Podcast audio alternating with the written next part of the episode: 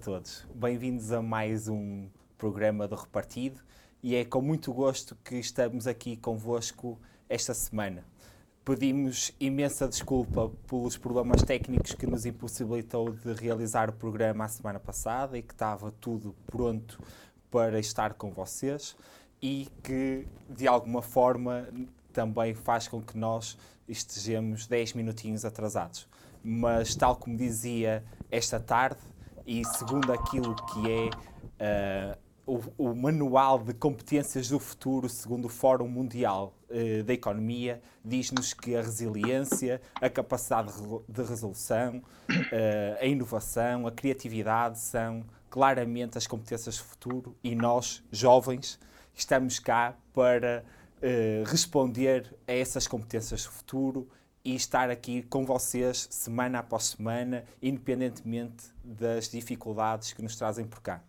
Indo ao tópico, a semana passada não tivemos programa, ainda assim, não, como não podia deixar de ser, trouxemos-vos aquele que seria o programa da semana passada.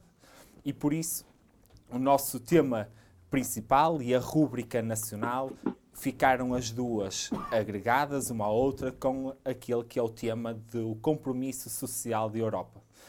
Esta semana temos connosco o Fausto Matos, que é Policy Advisor um, no, no, nas áreas da justiça e da administração interna e também com algum trabalho naquilo que é um, o provedor da justiça do Parlamento Europeu.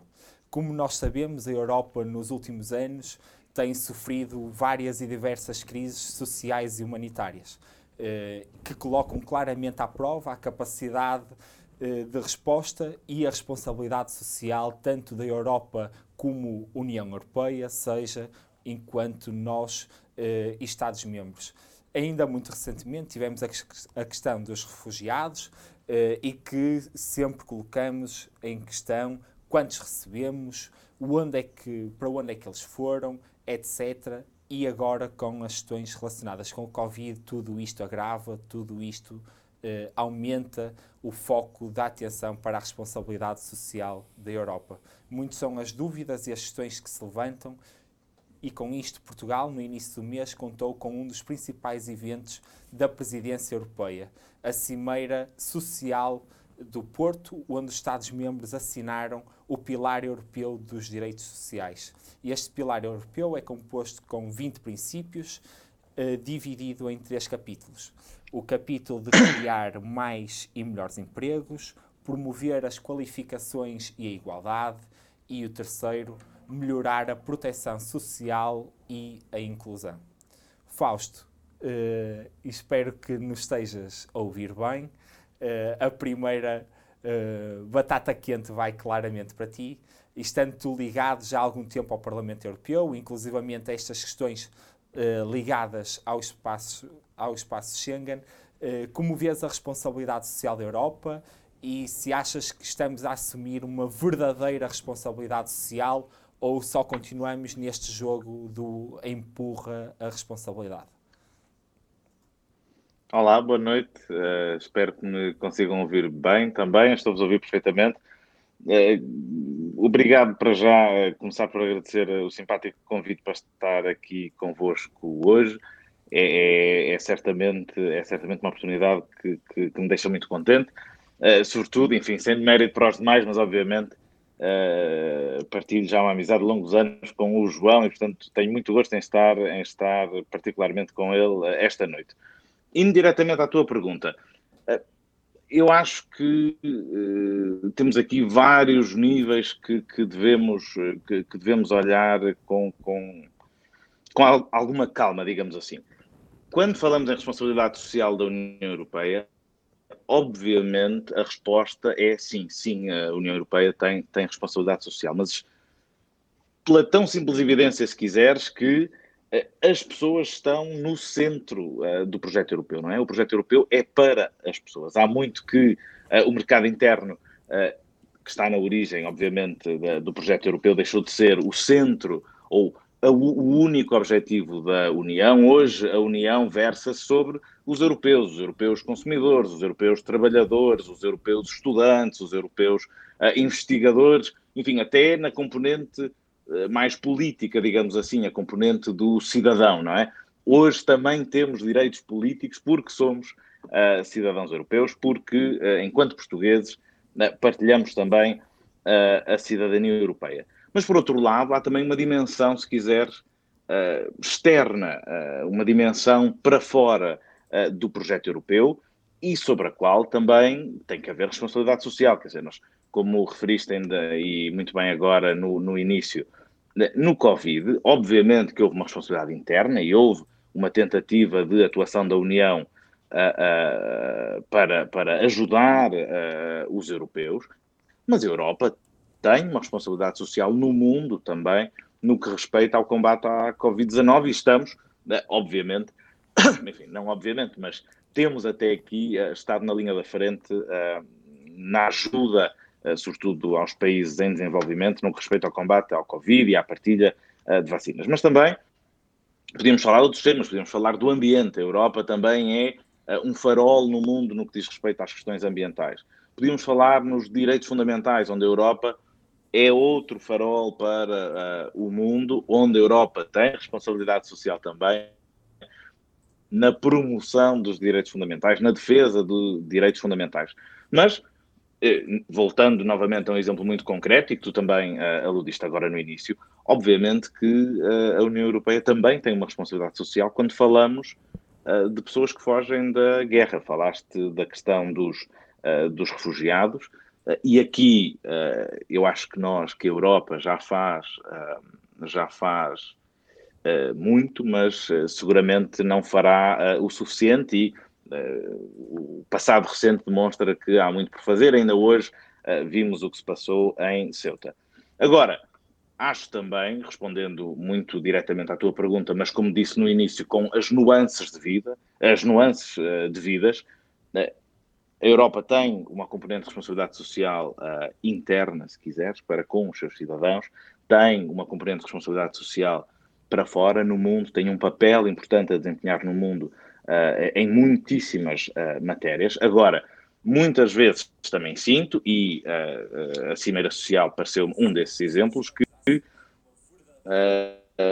muitas vezes esperamos, esperamos, da, esperamos tudo da Europa. É? E se, me é permitido quase uma expressão mais popular, cada macaco no seu galho, não é? E, portanto, no nível dos princípios, como tu falavas, uh, falavas agora a propósito da Cimeira Social, no nível dos princípios, uh, obviamente que partilhamos muito uh, a nível europeu, mas não é a Europa que pode resolver tudo. Vamos, exemplos muito concretos, se calhar, que, que nos podem ajudar, ajudar a perceber o que eu estou a tentar dizer ninguém questionará certamente que se decidirmos taxar as, empresas, as grandes empresas tecnológicas, isso só faz sentido, bom, provavelmente a nível global, mas seguramente a nível europeu. Não faz sentido avançarmos com uh, impostos sobre as tecnológicas a nível nacional, ou certamente eles serão uh, ineficazes, e no caso uh, português, servirão apenas para que as empresas saiam de cá. Também ninguém consegue discordar se eu disser que em 2015 quando a Grécia teve, foi confrontada com um fluxo de 1,5 milhões de pessoas a entrar pelas fronteiras, todas a quererem uh, pedir asilo, ninguém, ninguém uh, discordará, ou enfim, todos concordarão que também aqui há uma componente europeia, também aqui a Europa tem um papel. Enquanto que, digamos assim, no, no plano tecnológico e da taxação, juntos, enquanto Europa, conseguimos impor mais. No caso dos refugiados, juntos conseguimos provavelmente ser uh, mais solidários ou ser verdadeiramente solidários, porque sozinho nenhum país conseguiria lidar com aquilo que uh, a Grécia teve que uh, lidar em 2015 e até bem recentemente 2018 de forma mais, mais profunda. Obviamente, no âmbito social, a Europa pode fazer mais, mas, repito, não pode fazer menos. É uma daquelas áreas onde me parece que precisamos de olhar para coisas concretas, precisamos de ver políticas concretas. No âmbito dos princípios, a mim parece-me que a Cimeira, ninguém pode discordar do que a Cimeira proclamou, ninguém, todos concordarão com os objetivos a que se propôs, a que os líderes se propuseram e com os quais os líderes se comprometeram. De mais a mais, me é permitida quase, uh, uh, se me é permitida a ousadia, não, não trazem nada de muito novo. Uh, trará mais até o processo da Cimeira onde pela primeira vez tivemos a nível europeu todos os parceiros sociais também envolvidos uh, nesta declaração, mas os princípios em si são muito bonitos, mas traduzem-se em muito pouco para uh, os, os cidadãos. Portanto, numa resposta muito clara à tua pergunta, sim, a Europa tem a responsabilidade social no domínio laboral e numa série de outros domínios. Agora, a Cimeira Social pouco ou nada trouxe à responsabilidade social da Europa. João, como é que, ao teu olhar, como é que estamos em Portugal nesta questão da, da responsabilidade social. Neste momento pensei que ias-me fazer a pergunta do que é que dizem os meus olhos, quando falaste em olhar. boa noite a todos, boa noite José, boa noite Francisco e em especial o Fausto, que é um, que é um amigo e que nos vê desde a sua mesão em, em Bruxelas. Um, e, e, dizer que o, o, Fausto é das pessoas que eu conheço no, no Parlamento uh, e a nível de jurista, a nível do, do, do diretor europeia, muito bem preparado, uh, é muito capacitado, uh, com muito conhecimento de facto e, e jurídico desta, destas matérias. Feito o meu registro de interesses, passamos então ao, ao tema. Um, ah, obviamente que esta cimeira uh, serviu, e esta declaração, é muito fácil concordar com os princípios que lá, que lá estão plasmados. Quer dizer, quem é que não concorda com uh, haver cerca de 70% da população 80 empregada em 2030, ou aumentar a formação.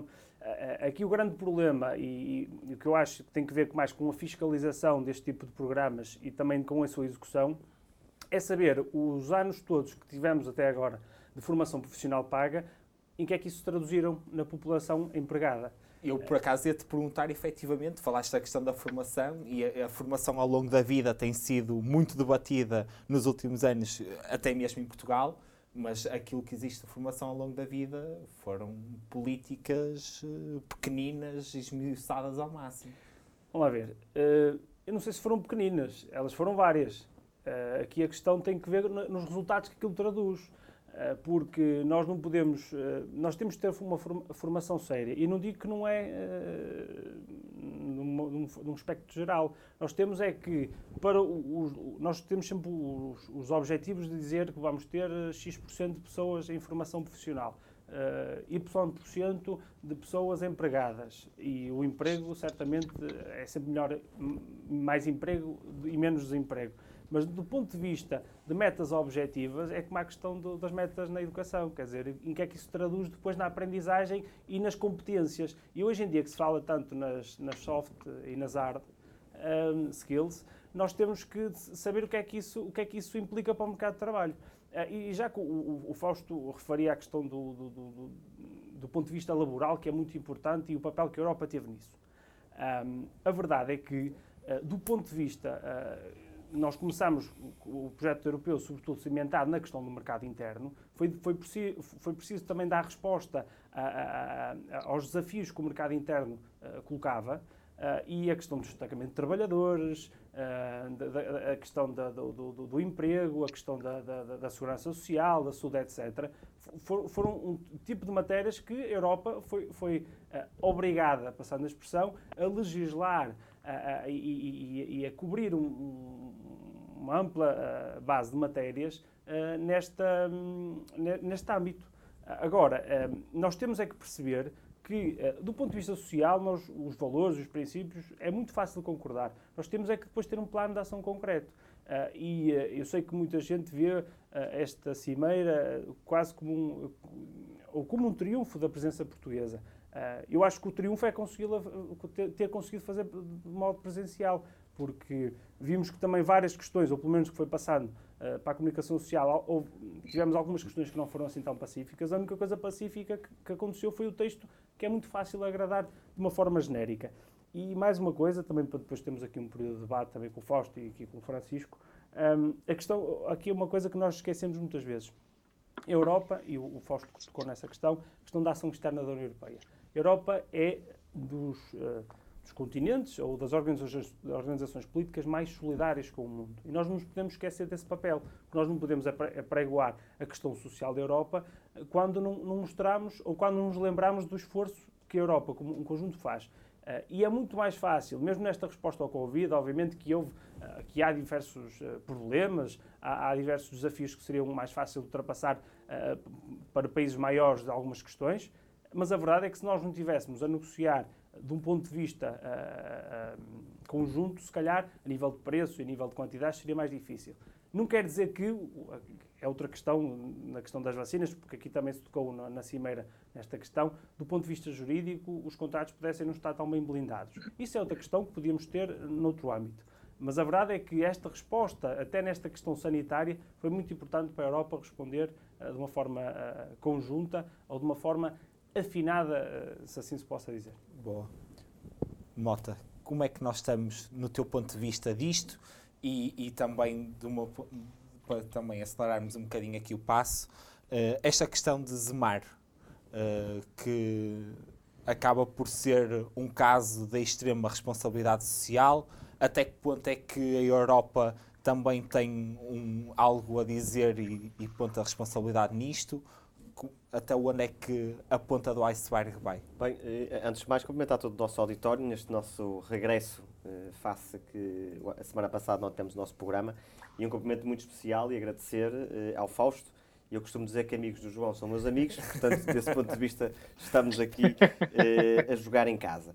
Bem, eu acho que o Fausto resumiu de uma, de uma forma extraordinária e, pouco pedagógica. e pedagógica, para que também lá em casa consigamos perceber eh, muito daquilo que foi uh, feito na cidade do Porto e com, este, com esta partilha, digamos, de projeto social, de resposta social para a Europa que, se formos bem espremer o sumo daquilo, eh, foi mais um show-off político do que propriamente um programa assente em políticas públicas concretas. Mas percebe-se bem porquê.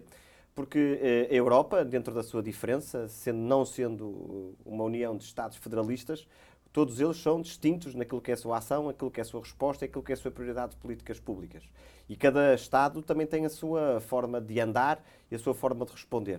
Lamentavelmente, eu adoraria ter um Estado português ao nível de um alemão, mas infelizmente o socialismo há muitos anos que invade eh, a política pública em Portugal e torna-se muito complicado. Eh, nós conseguimos ter uma perspectiva de futuro de resposta social, económica e até política muito próxima do, de, da Alemanha ou de outro país do centro da Europa. E posto isto, é aqui que se prende a grande resposta social que é preciso dar porque todas as metas, inclusive naquela própria cimeira, elas já estavam estabelecidas uh, no, no, seio da União Europeia. Portanto, foi um quase um recalcar uh, daquilo que eram os números que todos ambicionavam e que, infelizmente, ao longo destes últimos anos, seja por culpa do Covid, não seja, a Europa eh, consegue se comprometer muitas vezes naquilo que é o papel, mas depois na, na prática, na política pública, ela não é possível.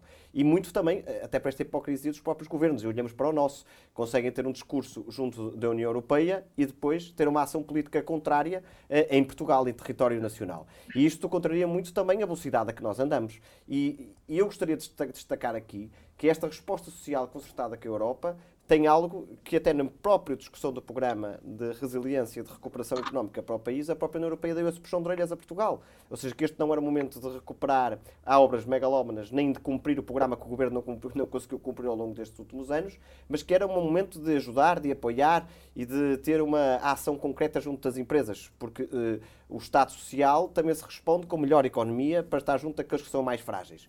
E, e, hoje olhamos precisamente para esse mesmo programa de resiliência e percebemos que o, que o Estado está muito mais presente, aliás, mais de 30%, eh, eh, aliás, mais de 60% desses fundos eh, são para, diretamente para o Estado, mais Estado na nossa economia e apenas 30% são de apoio à economia real, às empresas e àqueles que criam verdadeiramente emprego. Por isso, há um contrassenso muitas vezes naquilo que é o que é escrito e na política discutida no centro da Europa e depois aquilo que nós temos em, eh, em Portugal.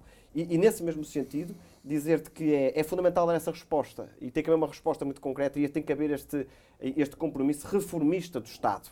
Porque o Estado tem que se reformar para ter uma melhor resposta, porque mais Estado não significa certamente melhor Estado, bem pelo contrário, e basta olharmos para o centro da Europa e para aquilo que é o, o programa de desenvolvimento de outros países que não o nosso, e que Portugal há muito que perdeu e que cada vez está mais na cauda da Europa e que já foi ultrapassado por países que, que entraram mais tarde que nós na própria Europa, precisamente porque nós estagnamos e continuamos a ter políticas que não respondem aos desafios prementes de hoje. E o caso de Zemar é apenas mais um.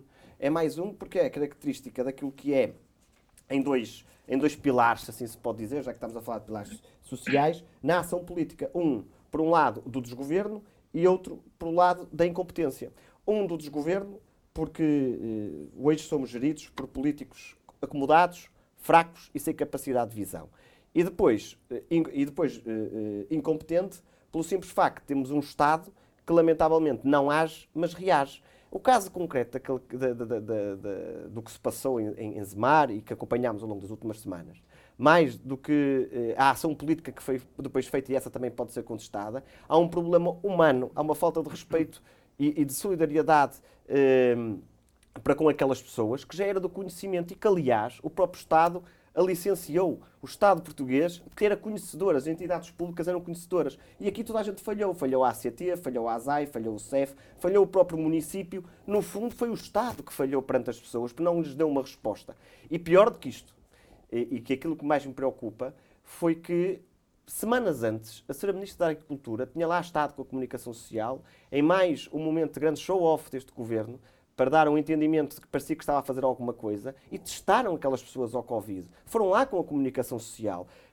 Dizer que não eram conhecedores desta realidade é a mesma coisa que tirar areia para os olhos dos portugueses. E depois, mais à frente, a própria resposta que o governo deu. Através da imposição, através da perseguição da, da, da, propriedade privada, procurando que seja o privado a dar a resposta que o Estado próprio não conseguiu ou que até falhou ao longo deste, de todo este processo, fazendo lembrar os, os próprios períodos do PREC e hoje em dia há claramente uma agenda ideológica não respeitadora da pessoa humana, não respeitadora da iniciativa privada, não respeitadora daquilo que é os princípios da solidariedade, que também muito caracterizam esta nossa Europa. E que, lamentavelmente, eh, sendo uma matéria que era do conhecimento de todos, sendo retratos que já eram, eh, que já vinham a ser eh, eh, quase como efeito bola de neve ao longo dos anos. Uma vez mais, temos o, o, nosso Ministro da Administração Interna, Eduardo Cabrita, porque ele, cada vez que mete as mãos em alguma coisa, é para a coisa tornar-se completamente uh, descontrolada e, e, por outro lado, até com, com insultos ao próprio, aos próprios valores da democracia. Quase que podíamos Isto... assumir que era a figura da semana todas as semanas. Todas as semanas. estava a pensar nisso. Mas, mas, mas, mas, mas pelo negativo. Por isso, nós hoje olhamos para aquilo que é a própria realidade eh, que o país vive, enquanto resposta não só à pandemia, mas esta resposta solidária e social que é preciso dar. Nós não podemos dizer uma coisa na Europa e depois praticar outra, eh, fazendo lembrar claramente, olha para aquilo que eu digo, não olha para aquilo que eu faço. E nós hoje temos uma ação eh, solidária ou social no país que não, que não centra, e o Fausto tem uma, uma expressão que eu uso muitas vezes, e a Europa eh, eh, deverá caminhar cada vez mais para isso. Não é, não é somente a Europa dos mercados, a Europa livre, a Europa do acesso àquilo que é de todos, mas sobretudo uma Europa que esteja com os seus políticos, com os seus líderes europeus, concentrada numa coisa, que é colocar a pessoa no centro da ação política, respondendo e para que as pessoas percebam que a política tem utilidade na sua vida e que há respostas concretas. Estas cimeiras, mais do que, eh, muitas vezes, do que este show-off que há pouco referia, é depois, também não é inteligível junto das pessoas que se gastem milhões e milhões e milhões em organizações destas, que depois o sumo espremido na vida cotidiana das pessoas é zero ou muito pouco mais que zero. Sim, e, e a verdade é que isso viu-se nas eleições e vê-se nas eleições europeias em que a malta ainda vê uh, a União Europeia como algo distante e que, e que não, que não se Há uma coisa que nós, e, que nós temos falado, ou pelo menos o Francisco falava da questão até dos, dos cidadãos e, e também da questão das empresas, e nós em Portugal temos esquecido ultimamente de, uma, de um grande braço Uh, armado no combate, ou melhor, na, no, no, na, resposta à ação social, que são as instituições privadas de solidariedade social. E que em Portugal, uh, pelo menos no PRR da leitura que fiz, não há nada de muito concreto para, para essas instituições. Um, e a verdade é, o Francisco diz, é o Estado é que quer gastar tudo o que vem. É? Aliás, oh João, basta percebermos que nós, ao longo deste, deste período, e quando falo deste período governativo, já nem sequer falo do período da pandemia, mas aí o Fausto também nos poderá dar ajuda nesse sentido comparando com aquilo que é a realidade da Europa, e nós temos tem, tem sido sucessivamente sobretudo nestes últimos anos, eh, com esta nova configuração geopolítica, eh, estatizando claramente a extrema-esquerda, a esquerda comunista, stalinista, perseguidora, de, perseguidora das liberdades individuais, nós hoje percebemos que há uma carga ideológica em demasia na ação governativa em Portugal. E as instituições particulares de, ação social eh, são claramente perseguidas por uma questão ideológica, porque no pensamento de alguns, o Estado, ou no Estado, é que tem que estar tudo na mão do Estado para responder às pessoas, e esta dependência das pessoas perante o Estado é exatamente a sobrevivência desta mesma esquerda, deste socialismo, que infelizmente já a Europa, noutros tempos, eh, eh, não a nossa, mas outros a conheceram, que é o socialismo da pobreza, o socialismo da fome e o socialismo de uma perseguição clara à nossa liberdade individual. Fausto, espero ainda não termos perdido. Uh, Queria-te chamar. Não, não, eu ia agora, ia agora temos... meter uma colherada. Até porque trouxemos aqui esta questão do Zemar e, e embora isto seja uma realidade portuguesa, ia-te perguntar se também vemos esta realidade triste e que esperemos que não aconteça em muito sítio e durante muitas vezes, mas naquilo que é o resto dos Estados-membros da União Europeia. Deixa-me, se, se, se, se, me permites, deixa-me só dar um passo atrás, claro sim, uh, vou responder, vou responder obviamente à, à tua pergunta, mas deixa-me só dar um passo atrás, porque o Francisco disse, bem, enfim, ambos disseram, mas agora o Francisco tocou em pontos muito, muito interessantes e que eu gostava só de acrescentar um ou dois pontos. Em primeiro lugar, o Francisco, embora depois tenha demonstrado que não, o grande problema da Cimeira Social é que, de facto, não é uma resposta concertada. Tu, andadamente, falas de uma resposta concertada, aquilo não é resposta absolutamente nenhuma. E, e, e é, voltamos ao mesmo, é uma declaração uh, muito, enfim, eu diria, muito balofa na medida em que acrescenta pouco, mas reflexo, uh, muito, muito pensada para consumo interno, diria eu, aí também estou de acordo tanto com o João como com o Francisco, mas eu gostava, porque uh, a um dado momento o Francisco dizia, bem, bom, é preciso demonstrar que estas organizações servem para alguma coisa, que a união chega às pessoas. Bom, a presidência portuguesa tem, e trazia atrás, e obviamente podemos discutir detalhes, mas parece-me que uh, ambos concordarão. Em Braga, no Porto, nós temos uma, uma diáspora imensa, pessoas que vão e voltam que passam 20 anos uh, num país e depois regressam a Portugal. Eu tenho uma certeza que todos, quando nos estão a ouvir, conhecem uma história de alguém que depois teve problemas com a sua reforma. Porque o sistema suíço ou o sistema alemão é diferente do português, eles não comunicam e não sabem uh, da reforma e não sabem para onde contribuir. Bom, a presidência portuguesa tem uma proposta em cima da mesa, pela Comissão, uh, para resolver problemas como este. Isto também é Europa Social. Isto é realmente chegar às pessoas. Isto seria um passo concreto.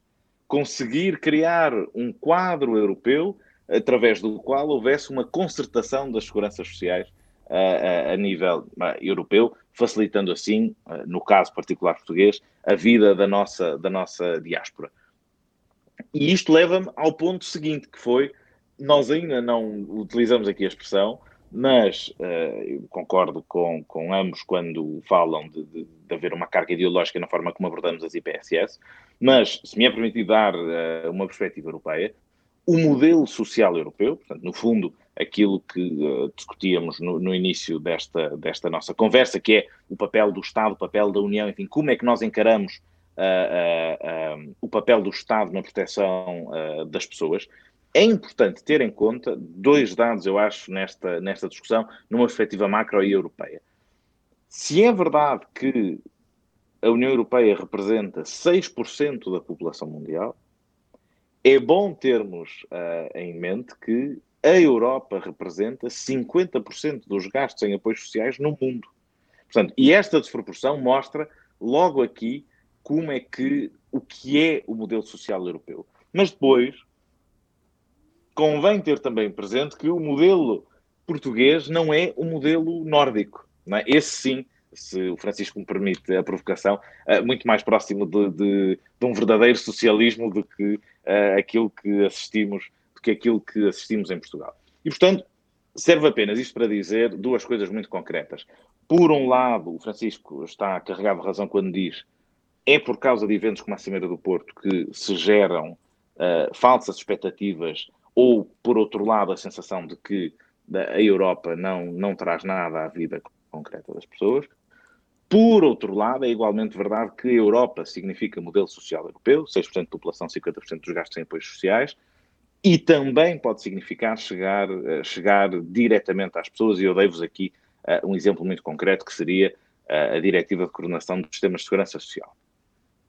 Indo à pergunta, isto era a colherada que eu ia meter, é interessante, indo à pergunta, indo à pergunta agora, Não, bem, com, talvez um pouco mais talvez com um pouco mais de brevidade, indo à, à pergunta que me colocaste sobre Zemar. Eu, uh, numa perspectiva macro, uh, não acho que seja sério dizer-se que isto é um caso exclusivamente nacional. Isto é algo que nós vemos, enfim, tragédias como aquelas que, a que assistimos uh, em Odmira, bem, enfim, e ao que parece no Alentejo um pouco por todo lado, não é um fenómeno exclusivamente português, uh, pode uh, espelhar-se, pode traduzir-se em realidades concretas diferentes, mas a tragédia de tráfico de seres humanos, um, um, um, trabalhar no limiar da escravatura não é, infelizmente, um fenómeno nacional, é um fenómeno em Espanha, é um fenómeno em França, é um fenómeno aqui na Bélgica. Posso, para concretizar um pouco mais isto, uma, um dos problemas com que o Estado belga agora se confronta é precisamente uh, imigrantes ilegais que não têm autorização ainda de residência, que não têm autorização para trabalhar, e então uh, o que, o que sujeitam-se a ser segundos condutores de Ubers. Ou seja, imaginem, há o belga que tem a, a conta na Uber, e põe o indiano ilegal uh, a conduzir o seu Uber. O indiano leva 5% daquilo que anda a fazer e o, o belga que está em casa uh, recebe tudo o resto que não entrega, aquilo, daquilo que não entrega à Uber. Portanto, como eu vos dizia no início, uh, não acho que seja sério dizer-se que isto é um fenómeno exclusivamente português. Infelizmente não é. Uh, a concretização, portanto, as realidades concretas depois de, mudam de país para país, ou podem mudar de país para país, mas a tragédia continua lá. Se a pergunta é o que é que podemos fazer quanto a isto? Bom, podemos fazer uh, muita coisa, mas aqui eu se calhar deixo ao Francisco e ao João uh, a possibilidade de, de comentarem. Eu, eu por acaso ia te perguntar aqui... se achas que, precisamente nesse âmbito, se achas que aí a responsabilidade já passa quase exclusivamente para o Estado-membro ou se a Europa ainda pode ter aqui uma palavra a dizer? Eu acho, eu, eu acho que a Europa tem uma palavra a dizer em vários domínios. No, neste caso em particular, a Europa tem uh, uma voz ativa e tem que ter uma voz ativa no combate ao tráfico uh, de seres humanos, obviamente, porque isto é um fenómeno transnacional, porque isto é um fenómeno que extravasa largamente as, as fronteiras nacionais.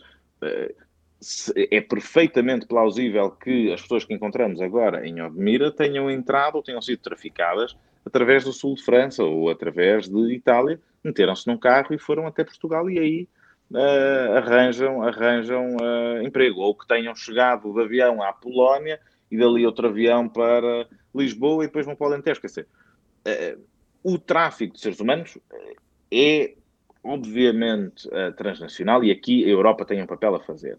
A Europa tem um papel também a tentar, na tentativa de promoção de canais europeus que se adequem a uma migração legal e que responda às necessidades do mercado laboral europeu. Onde eu acho que a Europa já não tem um papel muito mais uh, secundário é ao nível da integração, ou seja, há depois um conjunto de medidas que são muito condicionadas pelas realidades nacionais. Voltamos ao mesmo, o mercado laboral é largamente nacional, as culturas são largamente nacionais, os estados sociais, enquanto tal, são uh, matérias largamente nacionais.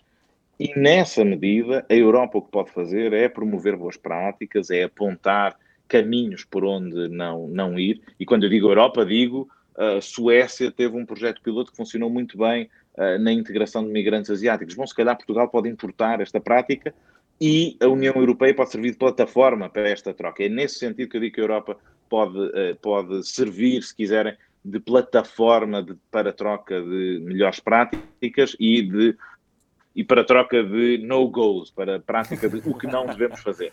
Agora, obviamente, obviamente que uh, uh, no, no que à integração diz respeito, uh, no que à prevenção depois de fenómenos de quase escravatura, como vimos, é muito ao Estado Nacional e como já não sei se foi João ou Francisco disseram, é muito uh, à autarquia, quer dizer, temos centrado muito no, no, no, no papel do Estado Central. Eu acho que não fica bem o Estado Central, as várias entidades reguladoras, mas também não fica bem uh, o poder local, não ficam bem certos empresários, não fica bem toda uma comunidade que provavelmente foi conivente com isto. Há uma miríade de fatores que contribuíram para que esta desgraça uh, tenha aparecido agora uh, a propósito de uma outra desgraça Aqui, que é o Covid. Neste, neste tipo de coisas nunca são Oh, culpados. Só, só para completar um bocadinho a ideia que estavas a dizer, e olhando também para a solidariedade europeia, porque essa também é uma resposta importante que este compromisso eh, solidário eh, também tem que ser uma, um- uma realidade. Eh, E eu acho que é até importante para a nossa geração que, que isto seja repescado novamente, a importância dos valores da Europa.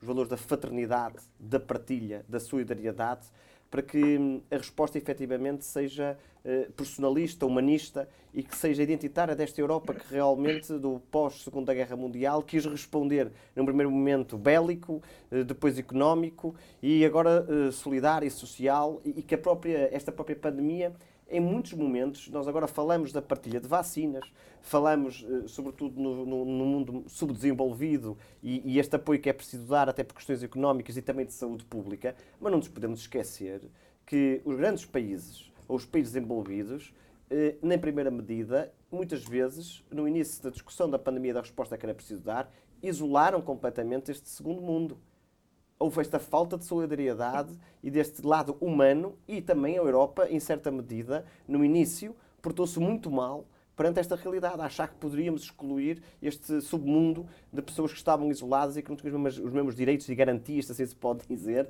que nós hoje temos, e damos, a nossa geração dá por adquirido tudo isto. Por outro lado, a questão de que aconteceu em Odmira também é uma realidade que a Europa tem a ver e tem a ver com a questão educacional e até da formação de adultos. Porque hum, estes migrantes, ou estas pessoas que vêm fazer aqueles trabalhos que ninguém quer fazer, que o mercado de trabalho não se preparou para ele, que não existe mão de obra especializada, porque estamos de costas voltadas para este tipo de oferta de emprego, obriga claramente a que estes corredores ilegais que esta, eh, e que, que este tipo de resposta mais barata permita responder à necessidade. O que, o, e que, efetivamente, o que efet- efetivamente há uma falta de estratégia na área do emprego, na área da formação profissional que pudesse responder aos anseios da economia, nomeadamente a agricultura. Co- Concordo profundamente e deixar apenas uma nota que eu acho que é o ponto de ponto político, que é nós tivemos um fim de semana em que os líderes europeus, na sua maioria, estiveram presentes no Porto ah, e quando foi a- quando chegámos ao dia 9 de maio, o dia da Europa, para lançarmos ah, a conferência sobre o futuro da Europa, por exigência disto do, do presidente francês Emmanuel Macron, ahm, deslocaram-se todos para Estrasburgo. E eu acho que esta nota é importante do ponto de vista político, a relatividade, ou como forma como se relativizou a presença portuguesa. Ahm, e quando aqui que se fala numa Europa social, eu acho que é aqui também a nível de, de mensagem, que os países também, também dão a sua mensagem e claramente eh, não, não houve solidariedade com Portugal nesta matéria. Sem dúvida que depois ainda poderíamos trazer esta questão da presidência portuguesa ao- ah, aqui ao debate Fazer o resumo. e fazer exatamente, como fácil. disse Jair Pacheco, eh, prognóstico só no final do jogo e por isso podemos perfeitamente trazer isso a debate. O fim do jogo está quase aí também. Exatamente. Fausto, muito obrigado por teres aceito o convite, por ter estado aqui nesta meia horinha um bocadinho mais connosco e esperamos poder contar contigo Obrigado. numa próxima. Obrigado, Fausto. Obrigado, Fausto. Obrigado, obrigado por me terem recebido. Até uma próxima. Boa noite. Boa noite. E nós eh, vamos passar então para a rúbrica local.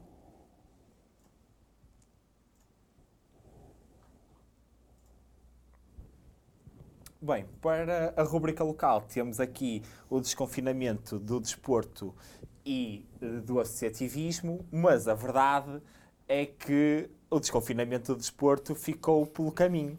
Ah, porque se íamos ter o desconfinamento do futebol, por exemplo, ah, para esta última jornada, ah, pois, eh, para quem estava a contar já a comprar os bilhetes, eh, ficou por terra. Uh, mas, acima de tudo, uh, temos aqui as questões também que, uh, e, e, se formos falar da questão tanto do desporto como do associativismo, que as questões da pandemia e de confinamento trouxe-nos aqui algumas privações e, e liberdades naquilo que diz respeito a, principalmente a esta área da, fundamental da construção do indivíduo, de cada um, a construção uh, da nossa vida uh, enquanto sociedade, que o desporto e o associativismo, como nós bem sabemos e que partilhamos vidas associativas, sabemos o impacto que isso teve no nosso crescimento enquanto uh, elementos fortes na nossa cidadania. nós também vemos aqui alguns constrangimentos, seja por parte uh, da Europa, seja por parte também uh, do nosso governo e das nossas instituições públicas, naquilo que foram as várias ações e medidas e também de financiamentos e de posturas aos financiamentos. Eu deixava aqui, Mota, era a tua vez, qual é aqui o teu, e partindo deste pressuposto, desta privação de nós podermos exercer esse crescimento de cidadania, qual é o impacto desta privação uh, nos jovens, nas pessoas e, e nos jovens e, acima de tudo, por exemplo, nas organizações mais pequenas, nos clubes de futebol mais pequenos que perderam os seus associados, que perderam os seus adeptos, que perderam os seus jogadores, por exemplo, nas camadas mais jovens e que os jovens se afastaram das equipas. Qual é o impacto que isto tem nos clubes, nas associações e na sociedade? Naturalmente que o impacto foi bastante negativo e o custo deste mesmo impacto há de ser avaliado mais em diante. Eh, eh, em primeiro lugar, com a sobrevivência destas instituições, quer sejam elas movimento associativo, quer seja do, do, do plano desportivo, eh, bem como também o impacto na própria saúde pública, no caso do desporto em concreto. Mas eu acho que o problema está montante, porque isto também são consequências da falta de resposta que existiu durante o período da pandemia. E, e, e verdade tem, tem que ser dita eh, que houve duas áreas governativas que não viram um único cêntimo de apoio no período do Covid. Foi a juventude e o associativismo e o desporto. Foram duas áreas que, por coincidência, são tuteladas pela mesma Secretaria de Estado e que, por coincidência, também são organizadas ou representadas pela mesma instituição pública que é o IPDJ. E, nessa medida, eh, estas duas áreas não tiveram voz junto do Governo. Eh, o secretário de Estado, por diversas vezes, perdeu as condições para continuar na pasta que tinha, e eu acho que isso condicionou também a ação governativa e a prioridade que era necessário dar a estas duas pastas, ou pelo menos que tivessem uma sindicância dentro do próprio governo de Portugal. E isso levou, naturalmente, a consequências nefastas na realidade, sobretudo no movimento associativo e juvenil numa primeira fase, onde se viram envoltos em dificuldades tremendas. Estamos a falar da educação não formal, nós estamos a falar da base para a cidadania ativa. Nós estamos a falar do investimento que existe na formação dos jovens de hoje e que são os homens e as mulheres do amanhã. Nós estamos a falar de competências sociais, nós estamos a falar de valores humanos, nós estamos a falar de espírito de solidariedade e de voluntariado. Nós, no fundo, estamos a falar da base da educação não formal que reside precisamente e que mora neste, neste movimento associativo e nestas associações. E que se viram a mãos, uma vez mais, com o IPDJ, que há muito que não representa na forma que está estruturado o movimento associativo e os jovens, que está envolvido em burocracia permanente, em que, eh, em que é, é assente numa grande intervenção corporativista e dos interesses instalados do, do próprio IPDJ e que necessita de uma reforma profunda. E como em todas as crises, nós também não podemos só única e exclusivamente resignar, também temos que olhar para elas como oportunidades. Talvez esta também fosse uma oportunidade e deixo esse repto para que esta reformulação seja uma realidade. Mas a verdade é que as próprias instituições, num momento tão difícil, viram-se abraço a ter que devolver fundos de apoio do IPDJ porque não conseguiam concretizar as suas atividades, porque os seus associados não estavam lá. E no caso concreto das associações académicas, que os estudantes estavam em casa, ou do próprio movimento associativo, que muitas das vezes se reinventou, mas que as suas próprias atividades as tradicionais atividades não conseguiam eh, eh, atrair eh, rendimentos, patrocínios, no caso de, das entidades públicas ou até mesmo privadas do ponto de vista local, e que viram programas como o PAE, como o PAS, em vez de ser uma ajuda, ser um entropio à sua própria subsistência no que confere ao pagamento de renda, de água, de luz, ou seja, de custos, de custos diários para o bom funcionamento de uma associação. E aí, o, e aí o, o movimento associativo ter pelo menos parceiros locais. As câmaras municipais foram fundamentais. E aqui, neste aspecto muito concreto, a Câmara Municipal de Braga, através do pelouro do, do associativismo da juventude, também conseguiram dar essa resposta, substituindo claramente o Estado que estava a ser incompetente. Por outro lado, no que confere ao desporto, o desporto é uma pasta preocupante muito preocupante, aliás, e que eu tive a oportunidade, à altura, quando tinha outras funções, de dizer que estávamos a caminho da falência técnica dos clubes desportivos e clubes recreativos eh, em Portugal. E, e aqui, uma vez mais, dar nota de que o desporto e os clubes desportivos substituem e bem o Estado naquilo que é o papel eh, da promoção e desenvolvimento do próprio desporto. E substituem o, Estado eh, como entretenimento, substituem o Estado como promotor da saúde pública, substituem o, o Estado como, uma, como próprias escolas de valores para os mais jovens. E aqui nunca assistiram por parte do governo um apoio claro à, àquilo que eles ficaram incapacitados por imposição, que foi a sua própria atividade. E viram-se abraço, e estão-se a ver abraço ainda hoje em dia, com dificuldades muito grandes. E onde a única oferta, quer seja no setor eh, profissional, porque esse também sofreu, quer seja no setor eh, amador, aquilo que nós vimos por parte do governo foi que aos profissionais do desporto eh, o governo of ofereceu a falência dos clubes. No caso das sociedades esportivas, o fim dos seus próprios empregos. Isto depois de já ter oferecido, que todos bem se lembram, como grande presente, a final da Champions a todos os profissionais de saúde.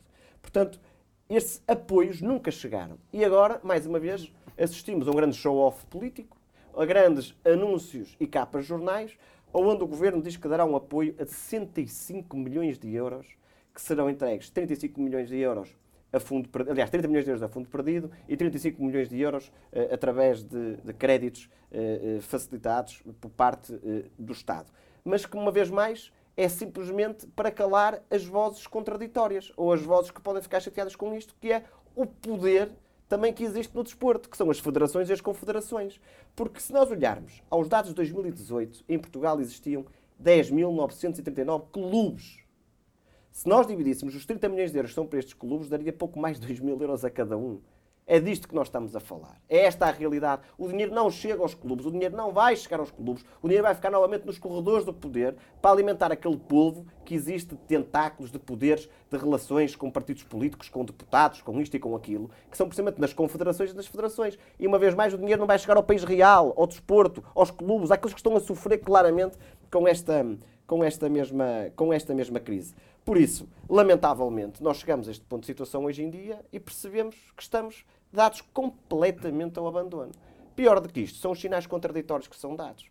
Porque nós assistimos recentemente a um decreto-lei após o estado de emergência que permitiu o reativar de todas as atividades eh, desportivas, fossem elas profissionais, eh, eh, federativas ou, ou, ou, até mesmo na, naquilo que é o, casual, a prática desportiva não formal.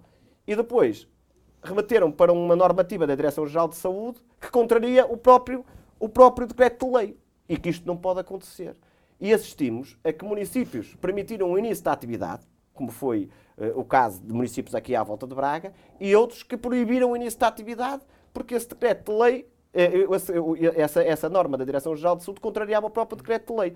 Estranhamente, como por exemplo aconteceu em Braga, é que foi proibido a prática de desporto não formal, uh, o, o desporto por carolice, dos grupos de amigos que se juntam nessa prática desportiva foi proibido, no, no, por exemplo, no, nos pavilhões públicos. Mas depois, na iniciativa privada, eles mantêm-se precisamente abertos, como se o vírus fosse seletivo, como se o vírus no, no privado não atacasse e no público, nos espaços públicos, eh, acontecesse o seu contrário, que era preciso proteger. Eh, tudo isto acaba por ser, uma vez mais, em cima do joelho, sinais contraditórios, num Estado que não está preparado para responder às necessidades dos anseios dos portugueses, e, e mais, e teremos mais à frente a oportunidade de o dizer, que é o governo, dia após dia, na gestão da pandemia, perde autoridade moral e política perante os portugueses. E já ninguém acredita. Porque já não é possível acreditar, porque os sinais contraditórios são cada vez mais incompreensivos.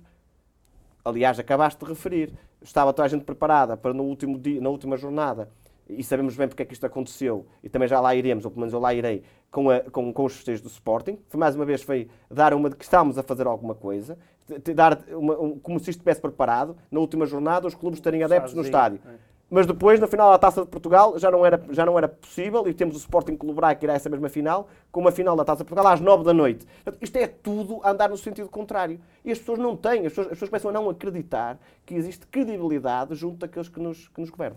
João, não havia forma nenhuma de contornarmos isto e de fazermos as coisas diferentes? É, eu acho que há sempre maneira de fazer diferente. O Francisco tocou sempre aqui numa tónica que eu acho que é importante dar. Questão política. É a questão política do desporto, da juventude e, curiosamente, da educação, que é a mesma. O ministro é o mesmo.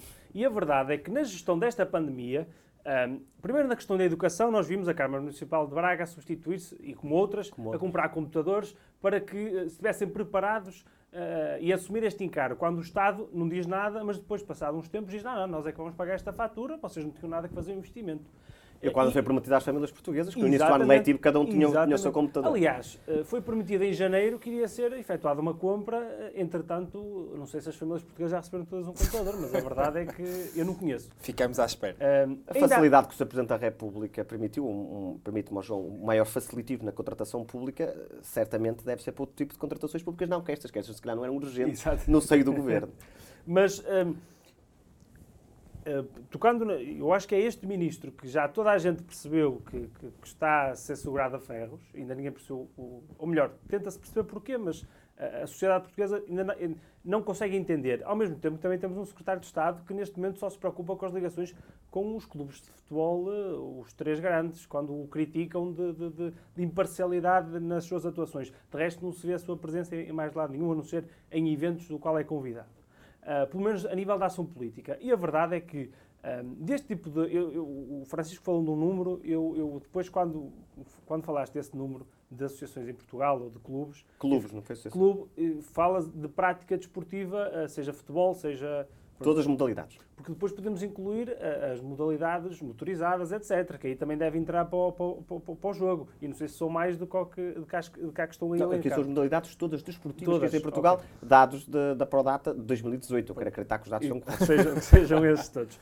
Mas, ao mesmo tempo, também temos um, um, um, sinal contraditório que fomos dando nesta gestão da pandemia. Primeiro, do ponto de vista de saúde, as orientações da DGS, eh, que primeiro não são atualizadas com o devido tempo, porque nós já, já percebemos que a senhora diretora-geral e a senhora ministra diziam que em janeiro a pandemia não iria chegar, ou melhor, a epidemia Covid-19 não iria chegar a Portugal e, entretanto, chegou. Um, e não vão sendo atualizadas, e este problema que o Francisco relatou.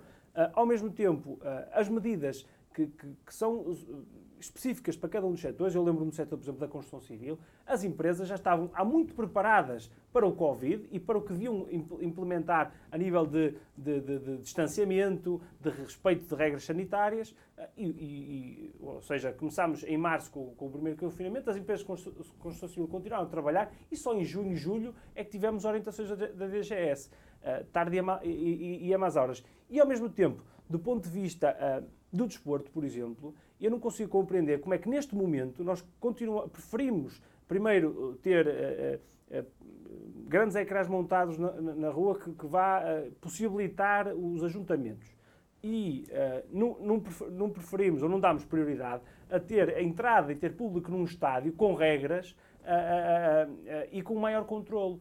E quando nós, sem desprimazia, ou melhor aqui, desvalorizando o desporto português, nós eh, congratulamos com a Fórmula 1 em Portugal, com, com, com o número de pessoas que nós vimos, uh, e ao mesmo tempo, uh, pequenos clubes, como são os clubes amadores, que grande parte das receitas eram dos seus sócios e adeptos que pagavam cotas ou que pagavam bilhetes para ir ver, para ir ver ficam coartados desta receita porque uh, preferimos ter a Fórmula 1 do que ter um, um, um, clube português, até que, até que não seja amador, mas, por exemplo, um, um, clube da Primeira Liga, que também possa viver da sua massa associativa com regras. E temos estados para isso. E, e, e, decidimos desrespeitar esta, este princípio do desporto português e, e acho que, que, que, nós, eu acho que isto é um ponto de vista político, de decisão tardia, ou melhor, ou de desnorte na, na, na, na, atitude que se tem que ter. Boa, e como também já estamos em cima do tempo, passamos então para a figura da semana.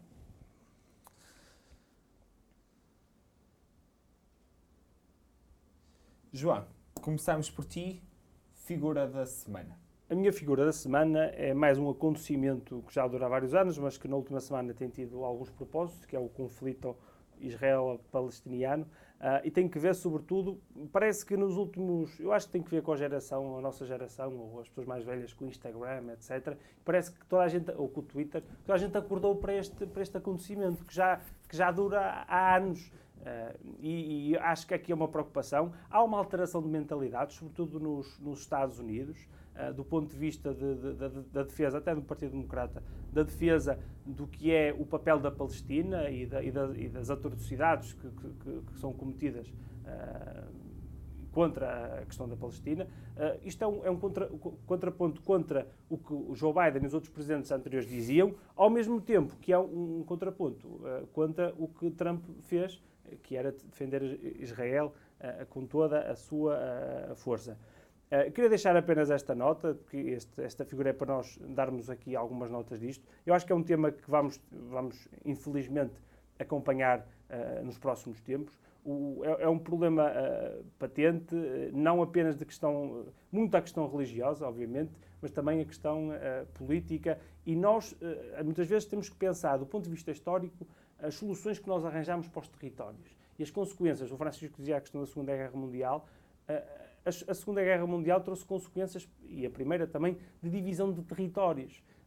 que nós, na Europa, ou, nos, ou os Estados Unidos, como força, tentámos resolver aqui os problemas e, combatemos e, um inimigo comum, mas ao mesmo tempo esqueci, fizemos divisões noutros territórios à nossa vontade. E essas pessoas são elas que lá vivem e que gerem esse, esse território. Sem dúvida. Claramente problemas na ótica dos direitos humanos premente nos últimos tempos e se nós formos ver, a Declaração Universal dos Direitos Humanos tem cerca de 73, 74 anos e se fosse escrita hoje, continuamos a ver os mesmos problemas. Francisco Mota, figura da semana. Bem, eu antes da minha figura da semana, só dar uma nota, certamente teremos a possibilidade de falar sobre esta matéria mais a, e noutros programas, mas uh, dizer que também não podemos ter uma, uma leitura sobre o preto e o branco e, sobretudo, ir no engodo do populismo e, e, e faça aquilo que nos, eh, que nos também foi apresentado muito pelas redes sociais. Eh, não nos podemos esquecer que Israel é o único Estado democrático naquela zona do globo, é, é, no mundo. É, é o único Estado democrático que ali existe, que vai a eleições, que teve, nos últimos 60 anos, um desenvolvimento ímpar no mundo, brutal. Lideram como ao lado de países, e, estamos a falar de um país que tem cerca de 8 milhões de habitantes. Só a questão do Covid. É, é um bom exemplo é um bom disso. Exemplo. Eh, estamos a falar numa, numa zona do globo com um país com cerca de 8 milhões de habitantes e, e que concorre com países na Europa, com os Estados Unidos, com a própria China, lideram a investigação, são de ponta na educação, são de ponta nas exportações. Foi um país que se reinventou e que teve uma força energética que se afirmou no mundo precisamente pelo mérito, pela ascensão do seu povo. E, e desse ponto de vista também dizer uma coisa interessante que toda a gente ditou quando eh, eh, houve a liderança dos Estados Unidos eh, que são agora funções, que seria o início de uma terceira guerra mundial.